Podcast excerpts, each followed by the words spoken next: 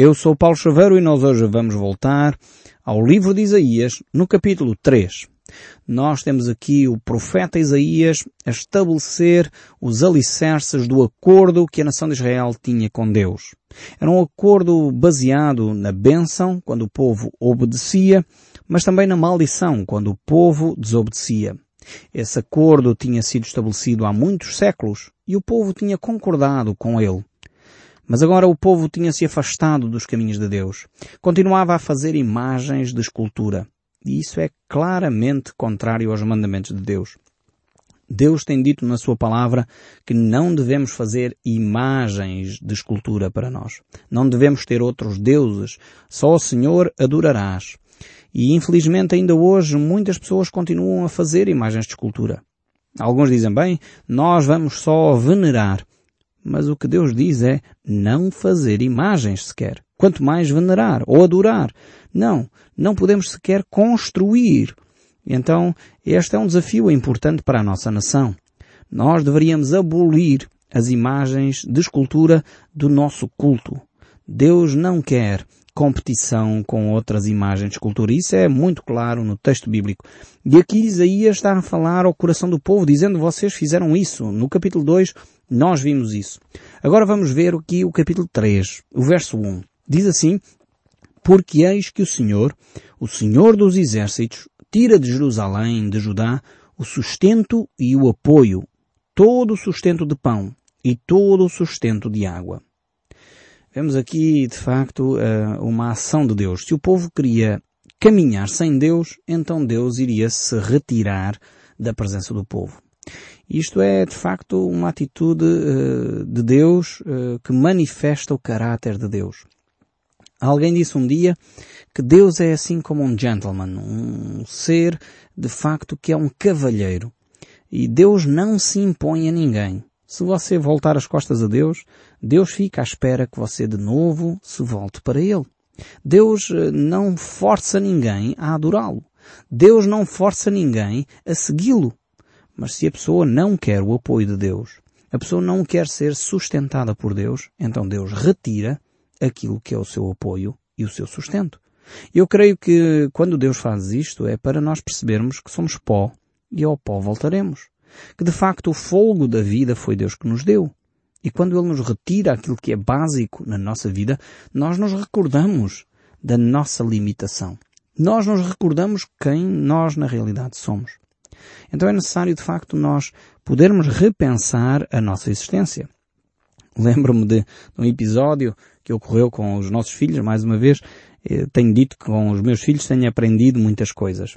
E às vezes percebo como é que nós reagimos para com Deus sem nos apercebermos das consequências daquilo que nós queremos decidir. Um dos meus filhos, a certa altura, enfim, tinha sido disciplinado e ele dizia, eu vou-me embora, vou para a casa do, do, do tio, quero-me ir embora porque cá em casa estão sempre a disciplinar-nos. Essa conversa ele tinha feito com a mãe. Uh, e a mãe disse, ok, se tu vais embora, então tens que deixar aquilo que é, uh, que não é teu. Aquilo que tu não adquiriste. Então a roupa que tu tens vestida não é tua, os sapatos que tu tens vestido não são teus, a roupa interior que tu tens não é tua. No fundo, fomos nós, os pais, que compramos tudo. Então, como nada daquilo que tu tens vestido é teu, tens que deixar tudo cá em casa. E só nessa condição é que podes ir embora. Foi aí que uh, o nosso filho percebeu que de facto uh, ele não tinha nada para poder uh, pegar em si próprio e se autossustentar. Esta é a mesma lógica que às vezes Deus faz connosco. É óbvio que a minha esposa não iria permitir uma coisa destas, simplesmente estava a levar a criança a refletir. Mas é o que Deus faz aqui com a nação de Israel eu vou retirar então o sustento. É, vocês querem caminhar sozinhos? Então eu vou permitir que vocês caminhem sozinhos. Vou-vos retirar o sustento do pão, vou-vos retirar o sustento da água, porque a água e o pão é meu. Sou eu que vos alimento, sou eu que cuido de vós. E Deus é tão bondoso, porque Ele não chegou ao ponto de dizer eu vou retirar o espírito da vida que vos dei. Deus não chega a esse ponto. Permite que o povo continue a viver, a respirar, a, a andar, a caminhar. Mas Deus quando uh, de facto olha para nós e vê que nós queremos caminhar sozinhos, Deus diz então façam a vossa experiência. Eu permito que vocês façam a vossa experiência. Deus é este Deus que cuida de nós. Deus é este Deus que de facto nos disciplina, nos corrige quando nós erramos. Deus não tolera o pecado. E Ele sempre que vir cada um de nós a errar, Ele irá agir como um pai amado age, corrigindo o seu filho. Voltando aqui ao texto bíblico, este capítulo 13, o verso 2 ainda diz, o valente, o guerreiro, o juiz, o profeta, o adivinho, o ancião, o capitão de cinquenta, o respeitável, o conselheiro, o hábil, entre os artífices, o encantador, perito, dar-lhes-ei meninos por príncipes e crianças governarão sobre eles. Vejamos aqui estas medidas que Deus iria conduzir o povo. Este realmente é um castigo. Perceber que é uma criança que vai de definir a política de um país. É uma criança sem sabedoria que vai conduzir os desígnios da nação. Uma pessoa mimada, uma pessoa provavelmente que não tem discernimento, não tem experiência de vida. Imagine você que nós agora teríamos um primeiro-ministro que fosse uma criança de 4 ou 5 anos. Eu sinceramente não iria votar nesse primeiro-ministro. Uh, teria grandes dificuldades em confiar que uma criança de 4, 5 anos teria condições de sabedoria para governar a nação. Infelizmente, às vezes parece que os governantes que estão à frente da nação também não têm grande maturidade, mas isso é outra questão. No entanto, aqui o povo iria ser conduzido porque porque se afastou de Deus. Queria fazer as coisas à sua maneira. Então, apesar de haver um leque variado de profissões na nação de Israel, uh, o povo seria conduzido por crianças. E realmente isso era um castigo severo. Aqueles que tinham condições de governar não queriam governar e as crianças é que iriam assumir o governo da nação. O verso 5 ainda diz, entre o povo oprimem uns aos outros, cada um ao seu próximo. O menino se atreve contra o ancião e o vil contra o nobre. Vejamos aqui esta, esta afirmação. Eu, quando leio este versículo 5, parece que estou a ler o, o, jornal diário. Parece que estou a ouvir as notícias na televisão ou na rádio.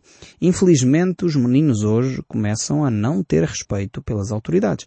Há algum tempo atrás ouvi uma reportagem num dos canais da televisão acerca da violência que está a ocorrer nas escolas. Professores que são espancados por crianças e jovens. Isto é, é inaceitável. Não é possível isto continuar assim. Diz aqui o texto bíblico, que o menino se atreverá contra o ancião. Ou seja, aquele que deveria ser disciplinado pelo mais velho se revolta, se atreve, até bate naquele que é mais velho. Infelizmente, em algumas nações, tem-se procurado criar leis que eu entendo que na sua gênese, no seu início, as leis até eram protecionistas, leis que iriam proteger as crianças dos maus tratos, mas depois levou a um extremo, como acontece na Inglaterra e Estados Unidos, Canadá, por exemplo, onde os pais hoje já não podem disciplinar com o açoite a criança. Dar uma palmada no rabo a um filho não tem mal nenhum. Essencialmente quando o pai sabe o que está a fazer. Eu não, não recomendo vivamente que um pai irritado bata no filho, de forma alguma. Porque um pai irritado ou uma mãe irritada Normalmente quando bate, bate com violência, porque é mais forte, é muito mais, eh, tem mais força que a criança e vai causar estragos. Então um pai quando disciplina um filho nunca deve fazê-lo irritado. Mas para todos os efeitos, um pai deve disciplinar o seu filho, deve ensinar os seus filhos que o respeito aos mais velhos deve de acontecer. Os filhos devem respeitar os professores na escola. Os filhos devem respeitar as pessoas mais idosas na rua. Os filhos devem respeitar uh, as contínuas ou os uh, auxiliares de educação. Os filhos devem de, de, de respeitar os agentes de autoridade. Os filhos devem respeitar os pais e as mães. Os filhos devem respeitar os avós e as avós. É fundamental passarmos estes valores aos nossos filhos. Consequência do nosso pecado, do nosso laxismo, da nossa falta de responsabilidade é que os nossos filhos não vão ter respeito pelos mais velhos. E vejamos aqui o verso 5 deste capítulo 3 do livro de Isaías. É exatamente isso que o profeta Isaías está a dizer. Quando o povo se afasta dos princípios de Deus, os meninos vão se atrever contra os anciãos. E nós estamos a assistir a isso. Precisamos mudar de atitude. Não, possamos, não precisamos simplesmente de, de falar do assunto. Precisamos de mudar de atitude. Precisamos voltar a Deus. Não basta leis. É necessário uma mudança espiritual. Vemos também no início deste verso 5 que uh, o povo se oprimem uns aos outros. E infelizmente é assim. Vemos situações destas que pessoas que não têm nada dentro do mesmo escritório se degladeiam um contra o outro para tentar ficar mais bem visto com o chefe ou com o patrão. E isto é triste, é lamentável. Quando alguém da mesma categoria uh, se acha mais importante do que o outro e até prejudica o colega de trabalho. É vergonhoso isto acontecer. O povo se oprime um ao outro.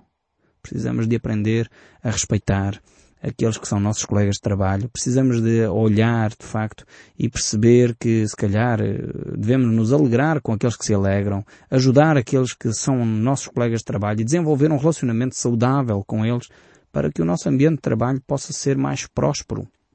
Possa haver, de facto, uh, melhor, uh, melhor produção na própria empresa. E vemos também ainda aqui este texto bíblico a nos falar que aquele que é vil se revolta contra o nobre. Isto acontece, infelizmente, porque muitas vezes as pessoas uh, perdem aquilo que é o respeito pelas pessoas que trabalham, pelas pessoas que estão efetivamente a desenvolver projetos interessantes. Aqui não tem a ver só com o manter a estrutura social, não é nada disso. Não tem a ver aqui com defender o status quo, não é essa a ideia, mas mostra claramente que as pessoas deixam de ter respeito, seja por quem for. E muitas vezes vemos que pessoas deixam de perceber até o impacto espiritual que as coisas têm na sociedade. E infelizmente vemos que há algumas pessoas religiosas começam a querer ter mais impacto político, impacto social, querem ter mais propostas económicas do que espirituais.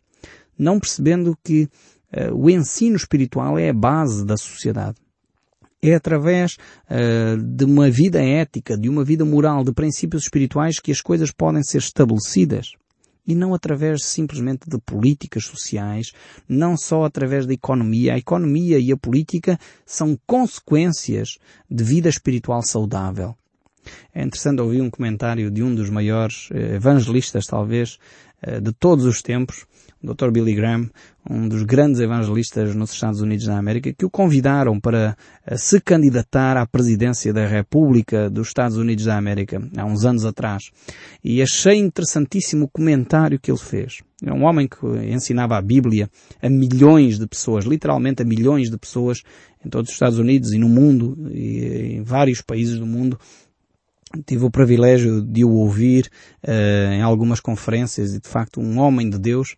E quando o convidaram então para ser o presidente dos Estados Unidos, porque quando um presidente nos Estados Unidos era nomeado, ele ia lá para orar e ele orou por cinco presidentes uh, dos Estados Unidos na tomada de posse e convidaram-no a ele também, porque é que ele não se candidatava a presidente dos Estados Unidos. Ele era um homem tão influente na sociedade americana e ele dizia, eu não aceito ser despromovido para ele candidatar-se a presidente dos Estados Unidos era uma despromoção do trabalho que ele estava a realizar espiritual. Quando nós temos esta perspectiva de vida, percebemos realmente que a base da sociedade é os princípios espirituais.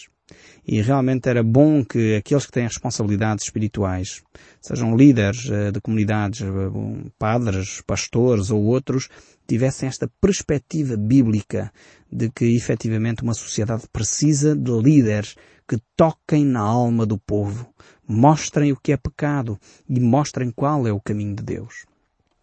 Mas vamos voltar aqui ao nosso capítulo 3. Vamos voltar aqui ao verso 6. E diz assim a palavra de Deus. Quando alguém se chega ao seu irmão e disser, na casa de seu pai Tu tens roupa, sê nosso príncipe e toma sob o teu governo esta ruína. Naquele dia levantará esta sua voz dizendo, eu não sou médico, não há pão na minha casa, nem veste alguma. Não me colocais por príncipe deste povo, porque Jerusalém está arruinada e as suas obras são contra o Senhor para desafiarem a sua gloriosa presença.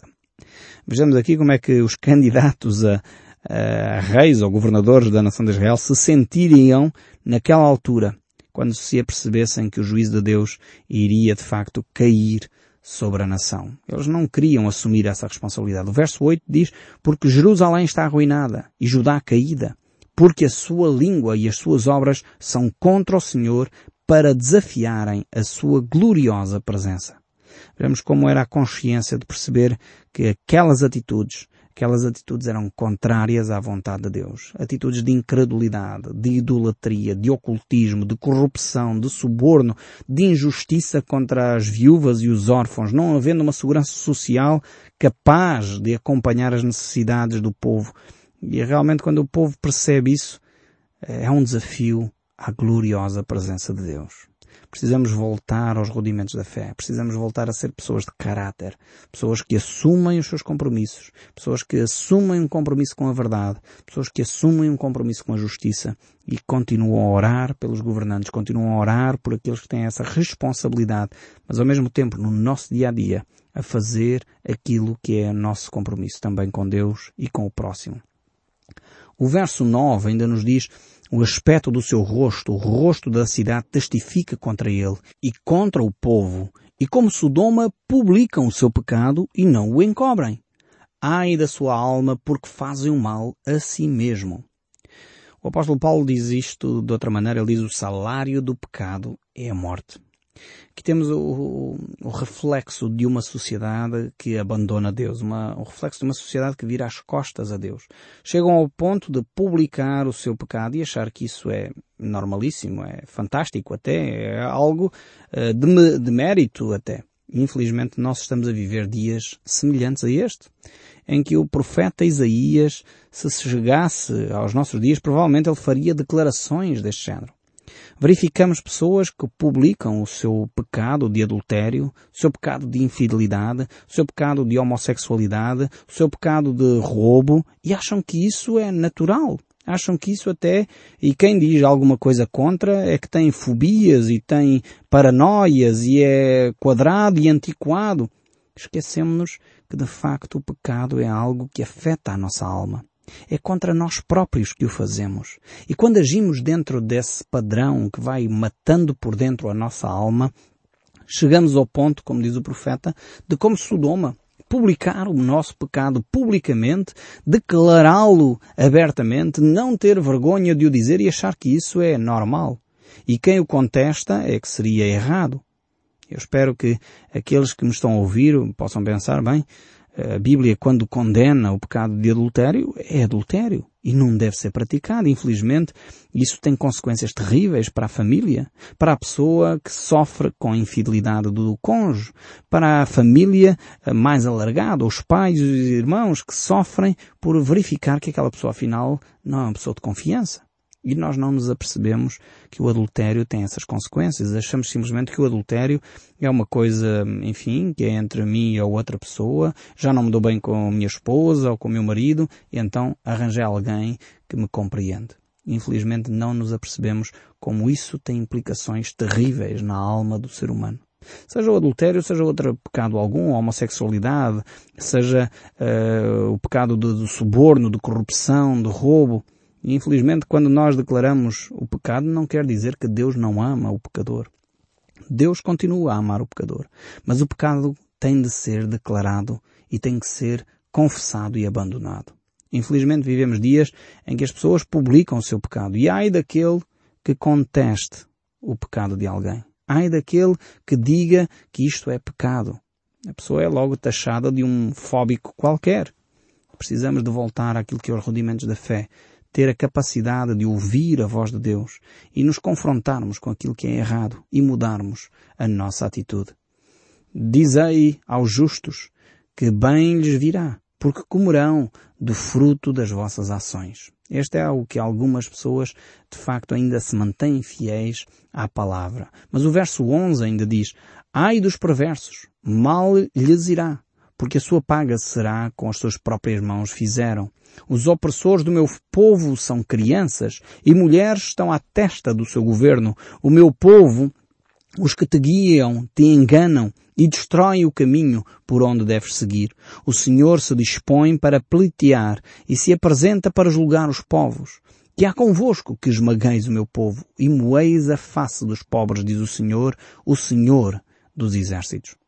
Aqui temos um texto tremendo, mais uma vez esta ideia de que aqueles que oprimem o povo, aqueles que governam a nação, são crianças e neste caso acrescenta aqui mulheres.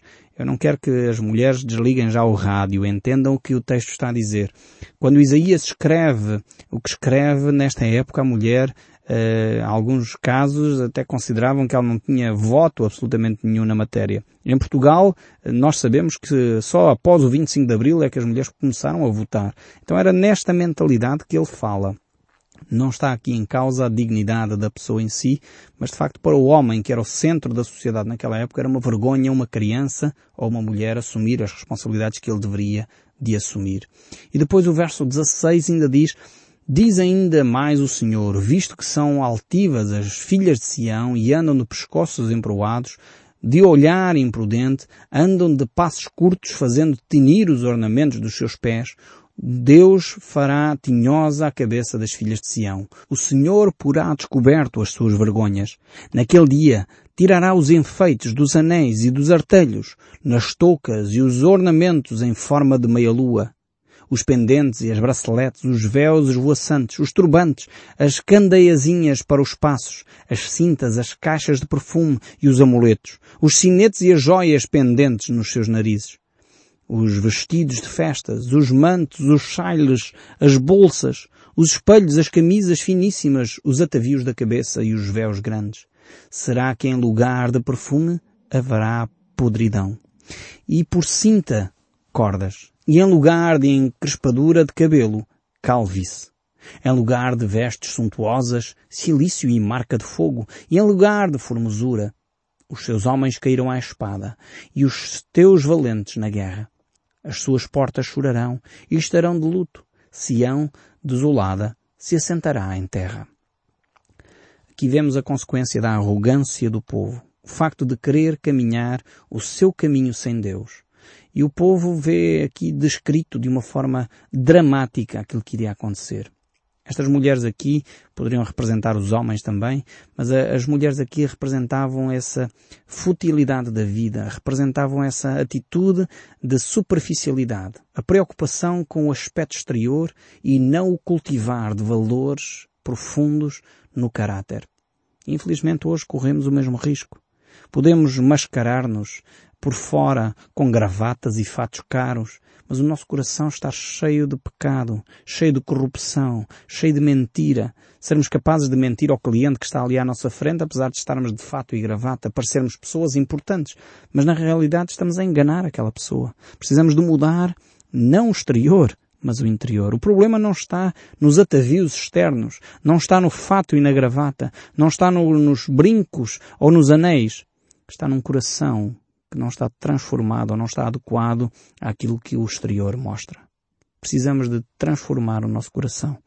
E isso só é possível pelo poder da palavra de Deus, pelo sangue de Cristo. Deixe Cristo transformar agora mesmo a sua vida. Confesse o seu pecado e abandone-o, para que Deus possa olhar para si e ver que você é belo, mas por dentro é belo no seu caráter. No próximo programa nós voltaremos a ouvir o som deste livro. Até lá! Que Deus o abençoe ricamente.